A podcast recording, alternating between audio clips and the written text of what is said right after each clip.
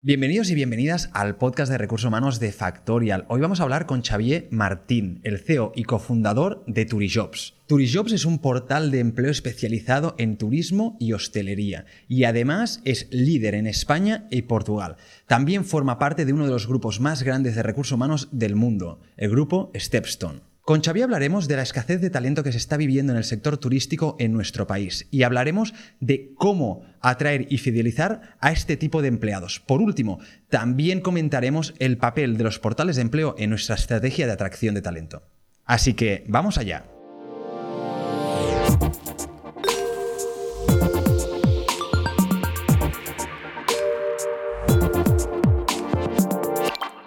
Hola Xavi, ¿cómo estás? Muy bien, muchas gracias, contento de estar aquí. Eh, muy contento de que hayas venido, además con un tema interesante y bastante candente ahora mismo en el mundo de los recursos humanos, así que eh, creo que va a ser muy interesante. Yo quería empezar por hacerte una pregunta y es que... Eh, claro, venimos de una pandemia, llevamos dos años donde seguramente el sector eh, Oreca, ¿no? que sería pues eh, turismo, sería pues hoteles, cafeterías y restaurantes, está totalmente parado y de repente este año eh, habían noticias que decían que incluso sería el mejor año de la historia para, ciudades como Barcelona, ciudades como Madrid, pues Valencia, Andalucía. Que, este cambio, ¿no? ¿Cómo, cómo está afectando al tema de las ofertas de empleo? Bueno, pues eh, efectivamente, venimos de dos años súper complicados para lo que es el sector turístico y, de hostelería donde muchas empresas eh, se han visto obligadas a, cerrar totalmente durante muchísimo tiempo. Algunas de ellas no han podido sobrevivir, otras muchas también ah, sí han podido sobrevivir y cuando han salido un poco de, de ese periodo de, letargo se han encontrado con un boom de demanda espectacular. ¿no? Ahora mismo los datos son súper positivos para lo que es esta, este año 2022 y eso está provocando pues, un incremento de, demanda, de necesidad de contratación eh, brutal, como nunca lo hemos visto. Eh, y también en parte porque, claro, todos esos equipos, esas plantillas se tuvieron que ver eh, reducidas en, gran medida por, por, la pandemia ah, y por lo tanto ahora mismo el volumen, de, la cantidad de contrataciones que se tienen que realizar es muy elevado, muy elevado, porque venía, venimos de, de una época con plantillas muy cortas y por otro lado porque hay un incremento de la demanda ah, de, de, negocio eh, muy importante. Em, habéis visto las noticias, ¿no? Todo el mundo habla, ¿no? Es que, bueno, el sector de la hostelería avisaba antes de verano que no tenían suficiente gente para cubrir eh, ni en Baleares, ni en Cataluña, ni en Valencia todas las posiciones que hay ahora mismo abiertas. ¿Por qué le cuesta tanto al, sector Oreca fidelizar a sus empleados? Wow, es una súper pregunta y, muy compleja, ¿no? Eh, como pregunta compleja no tiene una respuesta fácil o única, ¿no? Pero yo creo que, estaría bien que compartáramos varios de los elementos que pensamos nosotros que, que, están jugando eh, un papel para que la situación sea así, ¿no? Por un lado tenemos eh, elementos macro que creo que no tenemos que, dejar a un lado. ¿no? Eh, forma parte de, un grupo importante que se llama Grupo Stepstone. Tenemos visibilidad del mundo del empleo a nivel global y, hay algo que está ocurriendo y que en España ya ha ocurrido desde hace unos años, que ya hemos eh, cambiado la tendencia y ya hemos pasado el punto de inflexión donde la población activa ha dejado de crecer. La población activa ha empezado a decrecer a nivel español, a nivel europeo eh, y a nivel global empezamos a tener eh, una situación de, cambio. Esto significa que hay un envejecimiento poblacional que cada vez va, repito, a haber menos población activa disponible y eso va a tensionar los mercados. Ese es un primer elemento que no es ni mucho menos despreciable.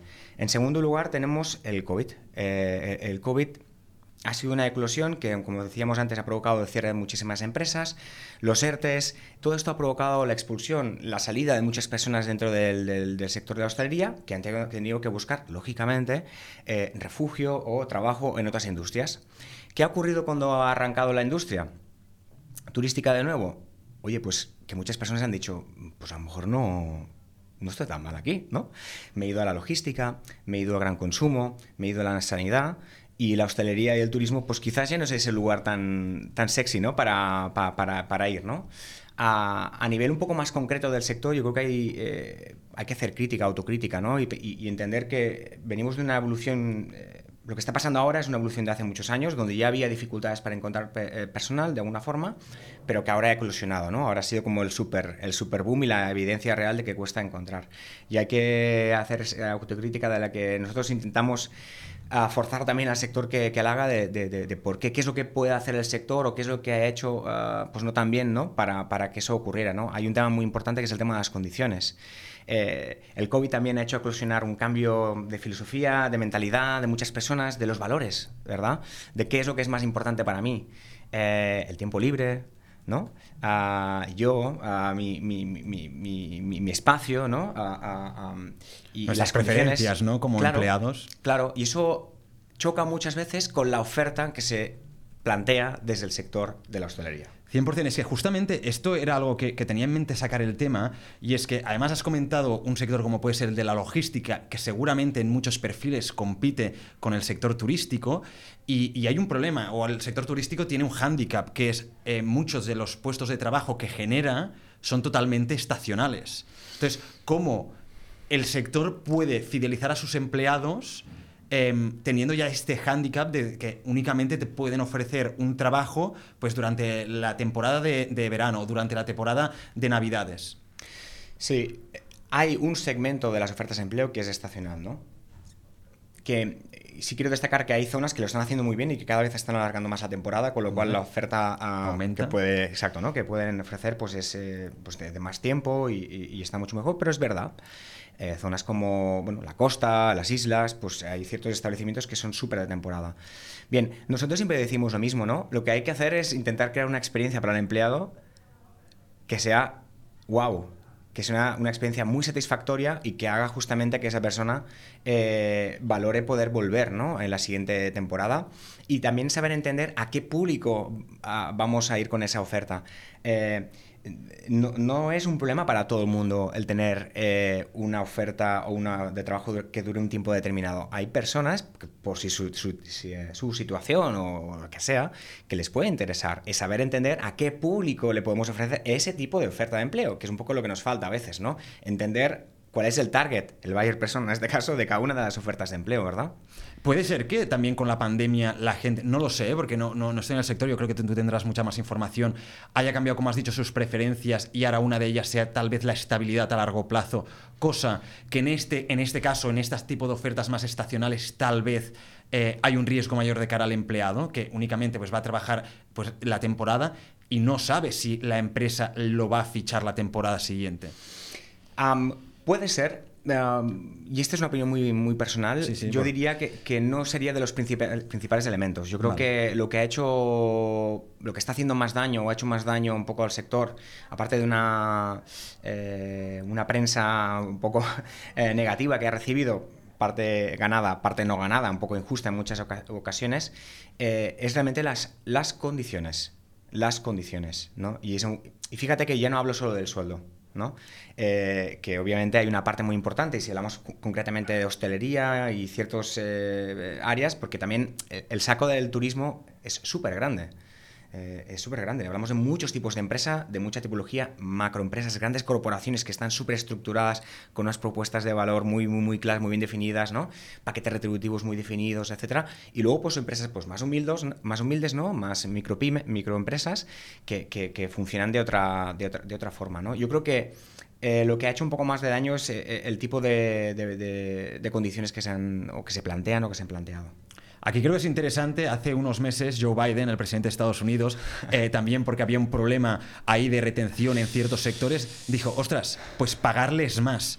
Y, lo, que me gusta de esta frase, lo que me gusta de esta declaración es que está enfocando el problema en que tal vez está en la línea de que tú estás comentando, que es la propuesta de valor que estamos ofreciendo a nuestros empleados está un poco caduca, está por debajo seguramente del mercado y nos está impidiendo llegar a esos em, empleados que llegábamos antes porque han encontrado otras opciones que les cuadra más. ¿Es un, es un problema de propuesta de valor ahora mismo en el sector em, de la hostelería? Yo lo tengo clarísimo, sí. Sí, es un problema de percepción, de, percepción de imagen del sector, que en parte está influenciado por la, necesidad de una redefinición de la propuesta ah, de valor en general del sector y luego concretamente cada una, cada una de las empresas tiene que, que, trabajárselo, ¿no? Definitivamente. Eh, esta frase de pagarles más, pagarles más, pues efectivamente hay una parte salarial, pero que, cuidado, no podemos meter en el, saco a todas las empresas del sector. Yo creo que hay empresas del sector que están trabajando la parte retributiva económica de una forma pues, muy interesante y que seguramente eh, no pagan menos que esos sectores a los cuales se han ido los trabajadores, sino que el elemento ahí clave es la parte de, condiciones, de volver a, enamorar. Eh, ha habido una desconexión también emocional, ¿no? Con, una parte, repito, muy grande de trabajadores que están en el sector que, que, oye, lo han pasado muy mal también eh, durante la pandemia, se han quedado sin empleo, han estado ahí sufriendo y, se han desconectado se han desconectado y se han ido hacia otros sectores. Y luego también toda esta eh, situación que ha habido, toda esta imagen, esta percepción está provocando un problema más a medio plazo que yo creo que hay que destacar, que es Oye, ¿cuántos jóvenes ahora ven el sector del turismo y la hostelería como un lugar de desarrollo profesional? ¿Qué va a pasar a medio plazo? Y ahí es donde yo creo que también hay que poner un énfasis especial. Oye, eh, hay que espabilarse. No por el ahora, sino por el mañana. Es una buena reflexión y además supongo, además supongo que vosotros sacaréis datos. ¿Tenéis algún dato que, demuestre la media de edad de las personas que ahora mismo se están inscribiendo a ofertas del sector turístico con la que la media de edad que se de personas inscritas hace 5 o 10 años? Bueno, ah, no tengo el dato exactamente, pero sí sé que efectivamente está, está creciendo esa, esa media de edad. Hay un elemento también eh, de envejecimiento poblacional que mencionaba antes, que afecta clarísimamente, pero también hay esa, esa falta a veces de, de atractivo, ¿no? Que en general adolece un poco el, sector y que está influenciando eh, en, eso justamente. Yo me pongo ahora en situación, yo soy una, imagínate, ¿no? La gente que nos está escuchando dice, vale, yo soy una empresa del sector Oreca, ya sea una cafetería, un restaurante eh, o, del sector de los hoteles, soy pequeñito, Em, y quiero fidelizar, quiero mejorar la propuesta de valor para estos trabajadores más estacionales que comentamos que van por temporadas y que no me puedo permitir seguramente tenerlos durante todo el año en plantilla porque no me salen los números. ¿Cómo, cómo puedo hacerlo? Porque las formas más tradicionales, ya sea en compensación en especies o más a nivel emocional, eh, es difícil darle un seguimiento cuando solo vas a tener ese empleado pues a corto plazo. Es muy difícil. Los, ¿Les das formaciones? ¿No les das formaciones? El tema del reconocimiento, ¿cómo lo haces? Claro, todo esto, ¿cómo encaja dentro de una propuesta de valor que realmente pues em, es, es, o sea, para, para un tiempo muy corto? Claro, aquí estamos hablando de un tipo de empleado en concreto, que es el, empleado estacional. 100%. Quiero insistir que hay, hay, más. Hay más, hay mucho más, ¿no? Y que, pero efectivamente, ¿no? Como, no es fácil. No, es fácil. Y, por una parte, eh, yo siempre digo que te mezclo un tema, pero vuelvo, ¿eh? que es la parte de la rotación. ¿no? Yo creo que hay una parte de, rotación de plantillas que, oye, que es sano, que no, que, no tiene que ser un, gran drama. ¿no? Eh, es una relación que dura un tiempo. Tenemos que hacer que sea una experiencia chula, que funcione bien para las dos partes y, no, pasa nada. O sea, se acaba, se acaba aquí, ¿no? De hecho, y esto me voy, pero vuelvo, insisto. Ah, pienso mucho en, Londres. Ahora Londres, el mercado de Londres ha cambiado mucho también por el tema del Brexit, etcétera. Pero los hoteles siempre han trabajado con un alto índice de rotación, pero todo estaba súper controlado súper controlado porque estaba todo muy definido, muy estructurado los planes, los onboardings, aunque fuera para una temporada o un tiempo concreto, pero todo muy estructurado, muy planificado y nunca sentías que ese porcentaje de rotación, esa movilidad de personas, esos cambios de personas fueran un problema, ni fuera, fuera negativo. Es más, era percibido como el salto de un lugar a otro como algo normal, eh, hasta positivo, ¿no? O sea, en el mercado británico entendían que el ciclo de vida de, un empleado tiene un inicio, tiene un fin, este ya lo tenían calculado y a partir de aquí intentaban que siempre fuera lo mejor posible, porque incluso quién sabe que, puede ser que se acabe, pero puede ser que vuelva. Que vuelvas o que te estés más tiempo del que pensabas, ¿no? Por ejemplo. Y ahora volviendo un poco a lo que me comentabas, una cosa es un mercado británico de Londres en este caso, que, que, no, hay esta, o sea, no hay un cierre de, establecimiento, ¿no? Eh, como en el caso que tú comentabas. Claro, ahí definitivamente lo que tenemos que hacer es y, una buena propuesta económica, está claro, pero no basarlo solo en la propuesta económica, porque si no, entonces, eh, en el día que me ofrecen cinco más en otro lugar, tienes un empleado que solo viene a ti por eso. Y por lo tanto hay que intentar buscar otros elementos y seguramente cuando eh, me hablabas de casos de empresas pequeñas, ahí es donde nos podemos permitir el lujo de personalizar mucho la oferta, entender qué es lo que te mueve, ¿no? ¿Qué es lo que te mueve a ti? Oye, mira, es que mira, si me, si me ayudas con el, alojamiento, me haces un favor, porque no sé, pum, vamos a intentar hacer algo ahí. O no, mira, si me ayudas con las horas, o no sé, un día que, de libre que sea este día porque tengo un amigo, no sé, una historia. Intentar personalizar muy bien la oferta ah, para llegar a tocar ese elemento que mueva a la persona. Qué bueno, porque era, era una de mis siguientes preguntas, que es cómo empresas pequeñas del sector Oreca, que entendemos que son la, entendemos que son la gran mayoría, eh, seguramente incluso el 99, me lo estoy inventando, ¿eh? los datos, pero el 99% son empresas, son pymes, y el 1% son grandes corporaciones con muchísimos recursos. Em, has comentado una de las diferencias, que es, claro, las grandes corporaciones tienen muchos más recursos, pero también hay como más burocracia, la flexibilidad a estos cambios o a esta personalización puede costar mucho más, en cambio, las empresas más pequeñitas tal vez eh, tienen menos recursos, pero tienen una flexibilidad mucho mayor en el momento de que tienes un candidato delante, te está pidiendo algo en concreto porque te está explicando cuál es la realidad de su vida, que tal vez quiere trabajar este, esta temporada o quiere trabajar unos meses porque se está pagando la carrera, eh, por cualquier motivo, y tú puedes engancharlo o personalizarle mucho más. Eso es. Y, ahí la conversación con clientes, que tenemos muchos clientes eh, también de microempresas, ¿no? Y, muchas veces eh, sentimos que ellos no se creen la capacidad que tienen de crear una propuesta interesante y atractiva, ¿no? No son conscientes a veces, ¿no? Porque no se lo han planteado.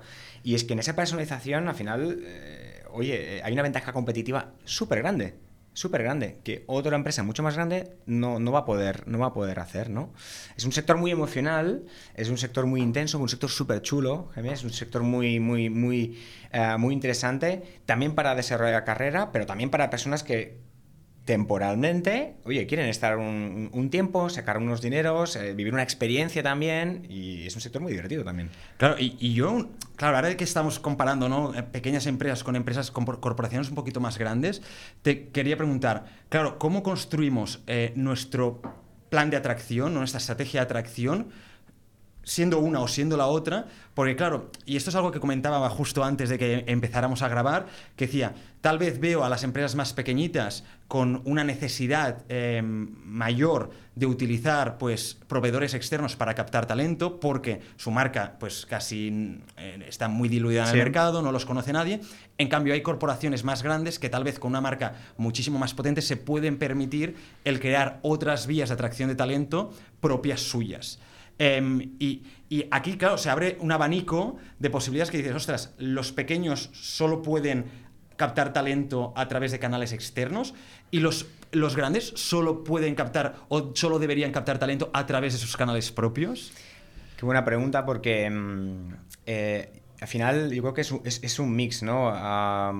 los portales de, empleo, al final la historia no es eh, eh, canales propios o hablar solamente de inbound y dejar a un lado los portales. Yo creo que al final es una estrategia conjunta de diferentes eh, partners y elementos que las empresas pueden pueden utilizar, ¿no? Y ahora pienso justamente en las empresas eh, pues, eh, grandes.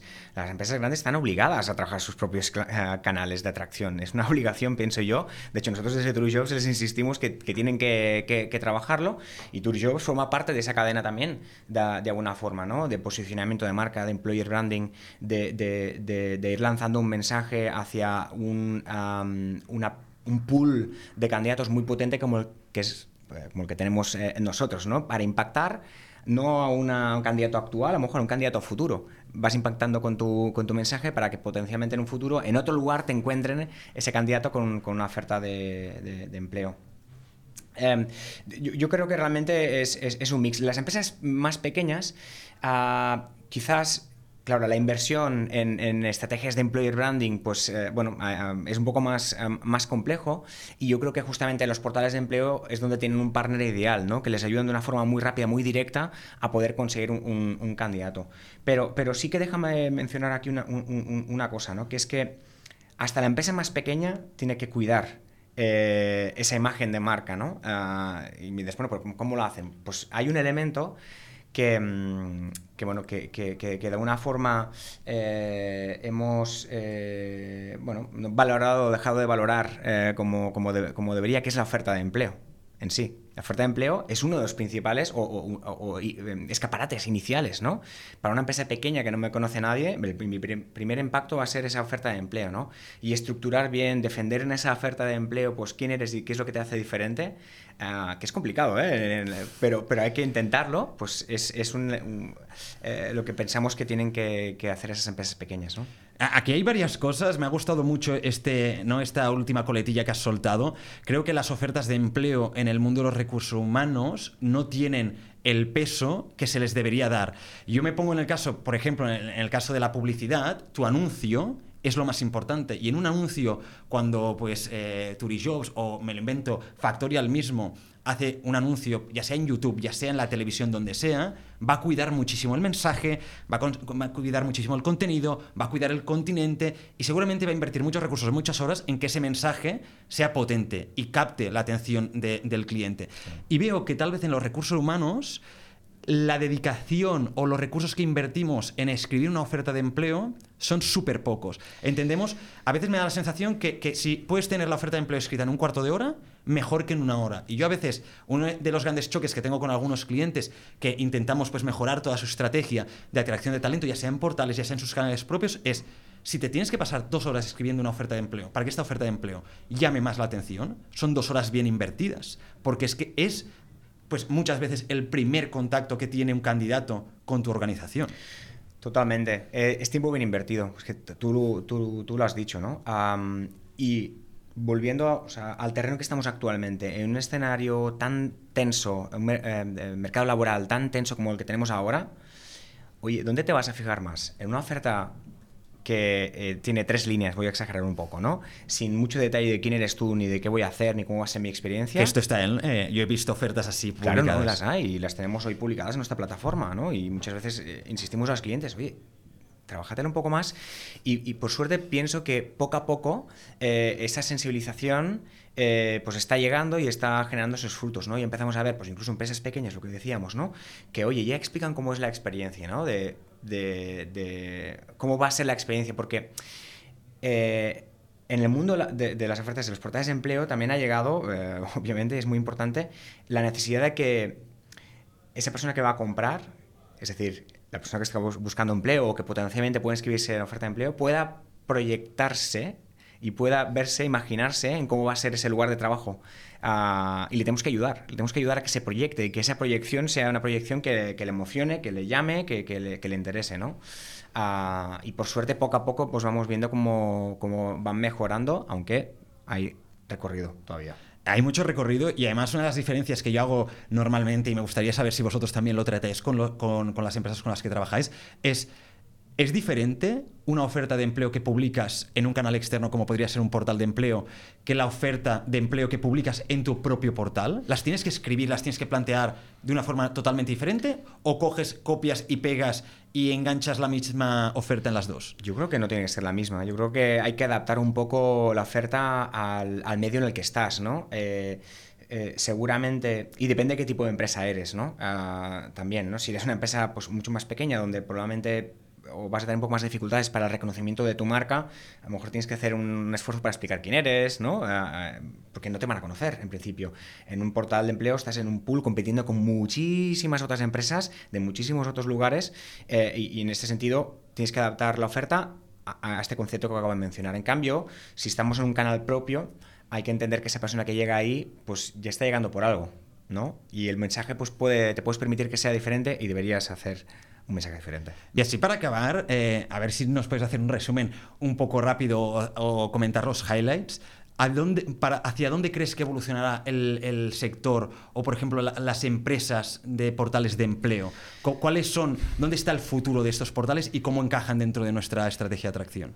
Mira, es muy divertido porque mucho, eh, durante muchos años, todos estos años de historia de, de Jobs, hemos escuchado muchas veces el muchas personas anunciar el fin de los portales de empleo, ¿no? El fin de la era de los portales de empleo.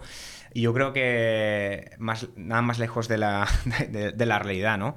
Eh, eh, se está viendo un momento muy dulce, eh, ya te lo digo desde el punto de vista de Turijobs, pero también desde el punto, de vista del grupo que, del que formamos parte y, y de cómo vemos ya no desde un punto de vista de turismo o España, sino a nivel global realmente, eh, que es un momento muy dulce para lo que son los portales y plataformas de, empleo. Comentabas que este año es el año con más ofertas de empleo que se han publicado de la historia de Turishops. Totalmente, sí, sí. Y eso eh, seguramente se ha dado también en otros portales. Efectivamente, el, boom es histórico, ¿no? Ah, por ejemplo, tenemos una compañía en Estados Unidos que se llama Appcast, de marketing programático, ahora te hablaré un poco de esto también, y es, eh, es, el año que más, más procesos se han, se han gestionado a través de la, de la plataforma.